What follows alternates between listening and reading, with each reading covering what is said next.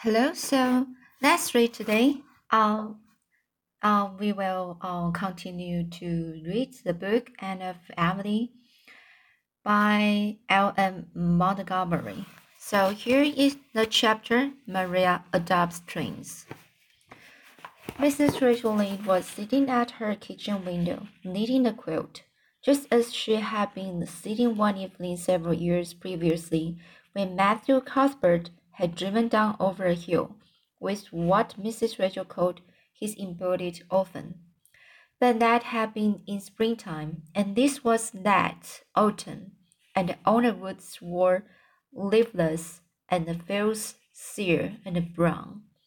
The sun was just setting with a great deal of purple and a golden pomp behind the dark woods west of Avonlea, when a buggy drawn by a comfortable brown nag came down the hill. Mrs. Rachel peered at it eagerly. There's Marilla getting home from the funeral, she said to her husband, who was lying on the kitchen lounge.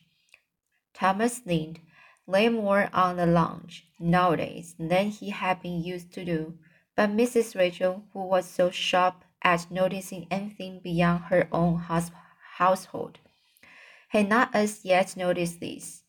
And she's got the twins with her. Yes, there's Davy leaning over the dashboard, gra grabbing at the pony's tail, and Marina jerking him back. Dora sitting up on the seat as plain as you please. She always looks as if she'd just been starched and ironed. Well, poor Marina is going to have her hands full this winter, and no mistake. Still, I don't see that she could do anything less than take them. Under the circumstances, and she will have Anne to help her. Anne's tickled to death over the whole business, and she has a real naked way with children, I must say. Dear me, it doesn't seem a day since poor Matthew brought Anne herself home, and everybody laughed at the idea of Marina bringing up a child and how she has adopted twins. You are never safe from being surprised till you are dead. The fat pony jogged, jogged over the bridge in Lynde's Hollow and along the Green Gables lane. Marina's face was rather green. It was ten miles from East Grafton, and Davy Keith seemed to be possessed with a passion for perpetual motion. It was beyond Marilla's power to make him sit still, and she had been in an agony the whole way lest he fall over the back of the wagon and break his neck, or tumble over the dashboard under the pony's heels. He in despair, she finally threatened to whip him soundly when she got him home. Whereupon Davy climbed into her lap regardless of the rains. regardless, regardless of the rains, flung his chubby arms about her neck and gave her a bear-like hug. I don't believe you mean it, he said, smacking her wrinkled cheek affect affectionately. You don't look like a lady who'd whip a little boy just cause because he couldn't keep still. Didn't you find it awful hard to keep still when you was only as old as me? No, I always kept still when I was told, said Marilla, trying to speak sternly. Albeit she felt her heart waxing softer within her under David's impulsive caresses. Well, I suppose that was 'cause you was a girl, said Davy, squirming back to his place after another hug. You was a girl once, I suppose, though it's awful funny to think of it. Dora can, can sit still, but there ain't much fun in it, I don't think. Seems to me it must so be so it must be slow to be a girl. Here, Dora, let me liven you up a bit. Davy's method of livening, uh, livening up was to grasp, grasp Dora's curls in his fingers and give them a tug. Dora shrieked, shrieked, and then cried. How can you be such a naughty boy and your poor mother just laid in her grave this very day? demanded Marina despairingly. But she was glad to die, said Debbie confident, confidentially.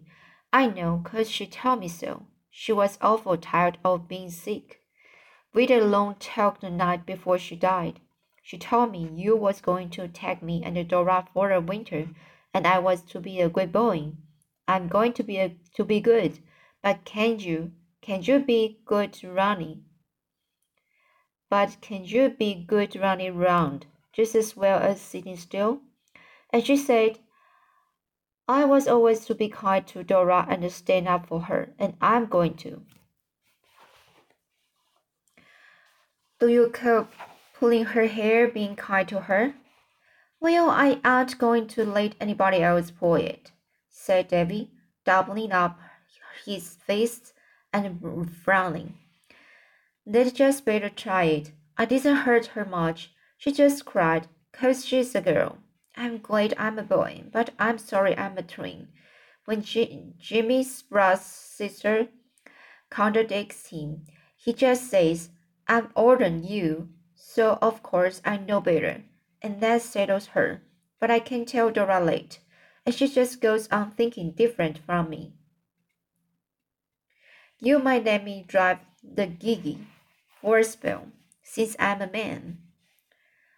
Altogether, Marina was a thankful woman when she drove into her own yard, where the wind of the autumn night was dancing with the brown leaves. Anne was at the gate to meet them and lift the twins out. Dora submitted coming to be kissed, but David responded to Anne's welcome with one of his hearty hugs and the cheerful announcement, I'm Mr. David Keith. At the supper table, Dora behaved like a little Betty, but David's, David's manners left much to be desired.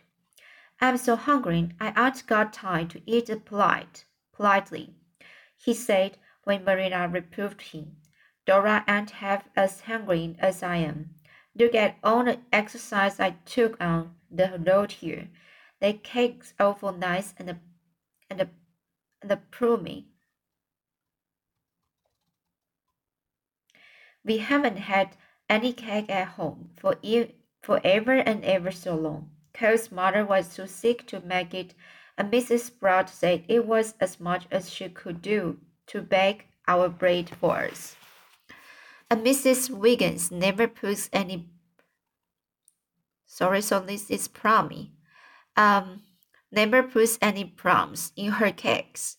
Catch her. Can I have an, another piece? Marina would have refused, but Anne called a generous second slice. However, she reminded Debbie that he ought to say thank you for it. Debbie merely grinned at her and took a, hug, a huge bite. When he had finished the slice, he said, If you will give me another piece, I will say thank you for it. No, you have had plenty of cake, said Marina in tone which Anne knew, and Debbie was to learn to be final. Debbie winked at Anne and then, leaning over the table, snatched Dora's first piece of cake, from which she had just taken one dainty little bite, out of her very fingers, and opening his mouth to the fullest extent, crammed the whole slice in. Dora's lip trembled, and Marina was speechless with horror, and promptly exclaimed, with her best, best schoolman air. Oh, Debbie, gentlemen don't do the things like that. I know they don't, said Debbie, as soon as he could speak, but I ain't a gentleman. Gentleman. But don't you want to be? said Chuck, shocked, Anne. Course I do, but you can be a gentleman still till you grow up. Oh, indeed, you can. And hastened to say, thinking she saw a chance to sow good seed bad betimes. You can begin to be a gentleman when you are a little boy, and the gentleman never snatch things from ladies, or forget to say thank you, or pull anybody's hair. They don't have such fun, that's a fact, said Debbie frankly. I guess I will wait till I'm grown up to be one. Marina, with the resigned air, had cut another piece of cake for Dora. She did not feel able to cope with Debbie just then. It had been a hard day for her. What with the funeral and the long drive, at that moment she looked forward to the future with the pessimism that would have done credit to Eliza Andrews herself. The twins were not noticeably noticeably alike, although both were fair. Dora had long sleek curls that never got out of order. Davy had a crop of fuzzy little yellow ringgit, ringgits on over his round head. Dora's hazel eyes were gentle and mild. Davy's were as waggish and dancing as an elf's. Dora's nose was straight. Davy's was a positive, positive snob. Dora had the prunes and the prince, prince, prince, prince mouth. Davy's was all smiles. And besides, he had a dimple in one cheek and a none in the other, which gave him a dear. Mm. His um, comical, lopsided look when he laughed. Mirth and mischief lurked in every corner of his little face. They'd better go to bed, said Marina, who thought it was the e easiest way to dispose of them. Dora will sleep with me, and you can put Davy in the west gable. You are not afraid to sleep alone, are you, Davy? No, but I aren't going to bed for ever so long yet, said Davy comfortably. Oh, yes, you are. That was all the much tried, Marina said, but something in her tone scratched even Davy. He trotted obediently upstairs with Anne. When I'm grown up, the very first thing I'm going to do is stay up all night just to see what it would be like, he told her confidentially. In after years, Marina never thought of that first week of the twins' sojourn at Green Gables without a shiver. Not that it really was so much worse than the weeks that followed it, but it seemed so by reason of its novelty. There was seldom a waking minute of any day when Debbie was not in mischief or devi- devising it. Oh, sorry, so this is.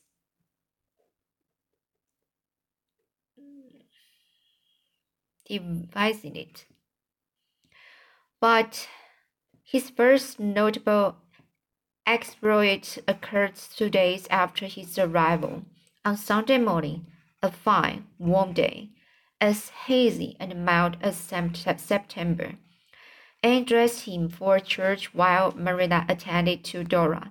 Davy at first objected strongly to having his face washed. Marina washed it yesterday, and Mrs. Wiggins scowled at me with hard soap the day of the funeral.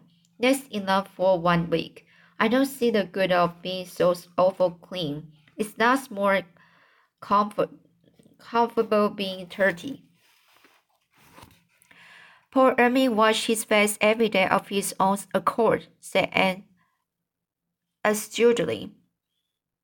Astutely. Davy had been an inmate of Green Gables for little over forty-eight hours, but he already worshipped Anne and hated Paul Irving, whom he had heard Anne praising enthusiastically the day after his arrival. If Paul Irving washed his face every day, that settled it. He, David Keith, would do it too, if it killed him. The same consideration induced him to submit meekly to the other details of his toilet, and he was really a handsome little lad when all was done, and felt an almost maternal pride in her, in him, as she led him into the old Cuthbert pew.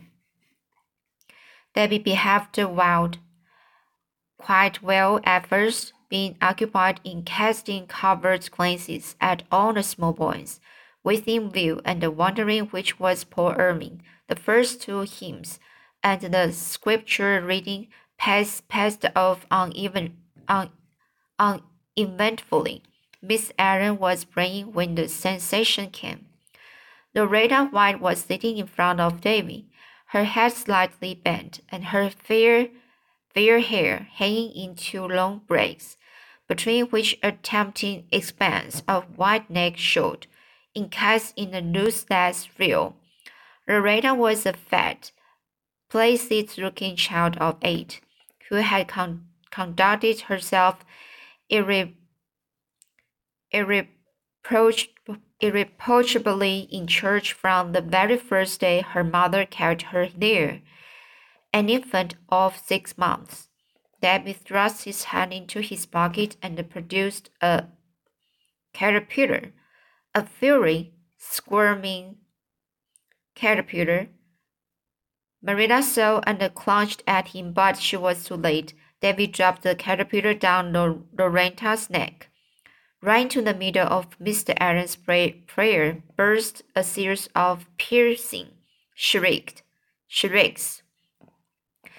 The minister stopped appalled and opened his eyes.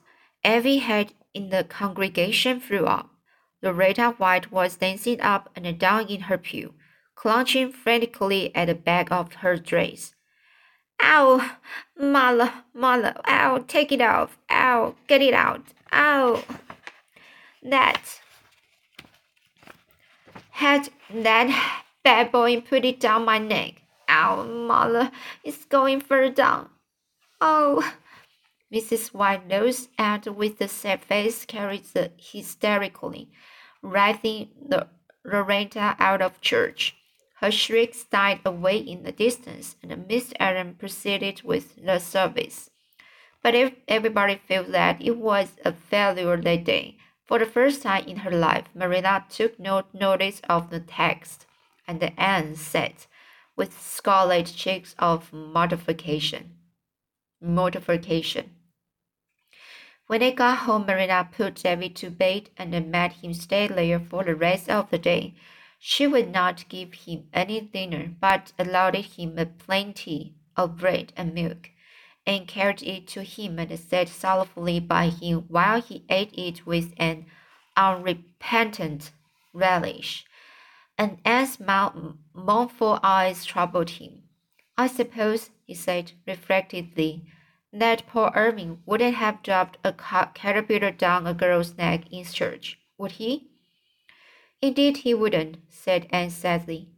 Well, I'm kind of sorry I did it, then, conceded Davy. But it was such a jolly big caterpillar. I picked him up on the church steps just as we went in. It seemed a pity to waste him. And say, wasn't it fun to hear that girl yell? Tuesday afternoon, the, Aid Society met at Green Gables and hurried home from school, for she knew that Marilla would need all the, all the assistance she could give. Dora, neat and proper in her nicely starched white dress and black sash, was sitting with the members of the Eighth in the parlor, speaking demurely when spoken to, keeping silence when not and in every way comporting herself as a model child. Davy, blissfully dirty, was making mud pies in the barnyard. I told him that he might, said Marilla wearily. I thought it would keep him out of worse mischief. He can only he can only get dirty at night. We will have our teas over before we call him to his. Dora can have hers with us but I would never dare to let Davy sit down at the table with all the eggs here. When Anne went to call the eggs to tea, she found that she found that Dora was not in the parlor. Mrs. Jasper Bell said Davy had come to the front door and called her out. A hasty consultation with Marilla in the pantry resulted in the decision to let both children have their teas together later on. Tea was half over when the dining room was invaded by a forlorn figure. figure. Marilla and Anne stared in dismay, the eggs in amazement. Could that be Dora, that sobbing, long descript, in a drenched, dripping dress, and hair from which the water was steaming on Marilla's new coin spot rug?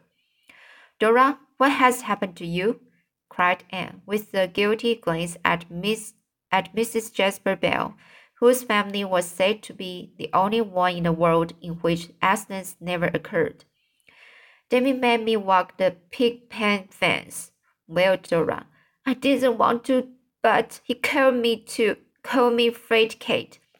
And I fell off into the pig pen, and my dress got all dirty, and then the pig ran right over me.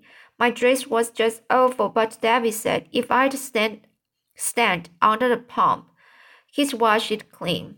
And I did, and he plump, pumped water all over me, but my dress ain't a bit cleaner, and my pretty sash and shoes is all spoiled. And did the honors of the table alone for the rest of the meal, while Maria went upstairs and redressed the Dora in her old clothes. David was cold and sent to bed without any supper. Anne went to his room at twilight and talked to him seriously a method in which she had great faith, not altogether unjustified by results. She told him she felt very badly over his conduct. I feel sorry now myself, admitted Davy. But the trouble is I never feel sorry for doing things till after I've done them. Dora wouldn't help me make pies because she was afraid of messing her clothes, and that made me happy mad. I suppose Paul Irving wouldn't have made his sister walk a pig pen fence if he knew she'd fall in. No, he would never dream of such a thing. Paul is a perfect little gentleman. David scooped his eyes tight shut and seemed to meditate on his on this for a time. Then he crawled up and put his arm about Anne's neck, snuggling his flushed little face down on her shoulder. And don't you like me a little bit? even if I aren't a good boy like Paul? Indeed, I do, said Anne sincerely. Somehow, it was impossible to help liking Debbie, but I'd like you better still if you weren't so naughty. Naughty. I did something else today, went on Debbie in a muffled voice. I'm sorry now, but I'm awful scared to tell you. You won't be very cross, would you? And you won't tell Marina, would you? I don't know, Debbie. Perhaps I ought to tell her. But I think I can promise you. I won't if you promise me that you will never do it again, whatever it is. No, I never will. Anyhow, it's not likely I'd find any more of them this year. I've found this one on the cellar steps. David, what is it you've done? I put a toad in Marina's bed. You can go and take it out if you like. But say, Aunt, wouldn't it be fun to leave it there? David Keith and sprang from David's clinging arms and flew across the hall to Marina's room. The bed was slightly rumpled. She threw back the blankets in nervous haste, and there, in very truth, was the toad, blinking at her from under a pillow. How can I carry that awful thing out? moaned Anne with a shudder. The fire shovel suggested itself to her, and she crept down to get it while Marina was busy in the pantry. Anne had her own troubles carrying that toad downstairs, for it hopped off the shovel three times, and once she thought she had lost it in a hole. When she finally deposited it in the cherry orchard, she drew a long breath of relief. If Marina knew she'd never feel safe getting into bed again in her life. I'm so glad that little sinner repented in time. There's signaled, signaling to me from her window. I'm glad. I really feel the need of some diversion. For while with Anthony Pye in school and David Keith at home, my nerves have made ha, have had about all they can endure endured for one day. Okay, so let's uh, chapter one chapter finished. And uh, I'm not sure. Just um, I feel so um, not. I feel so today. My uh speaking, uh, not speaking. That my it's not my practice for uh reading for this book. Uh, not so for fluently. Um, and um, it's very not easy to me to read the book like um a foreigner, just like a local Englishman. Um, Alright, so next time I will read a question of color. So let's go next time and see you.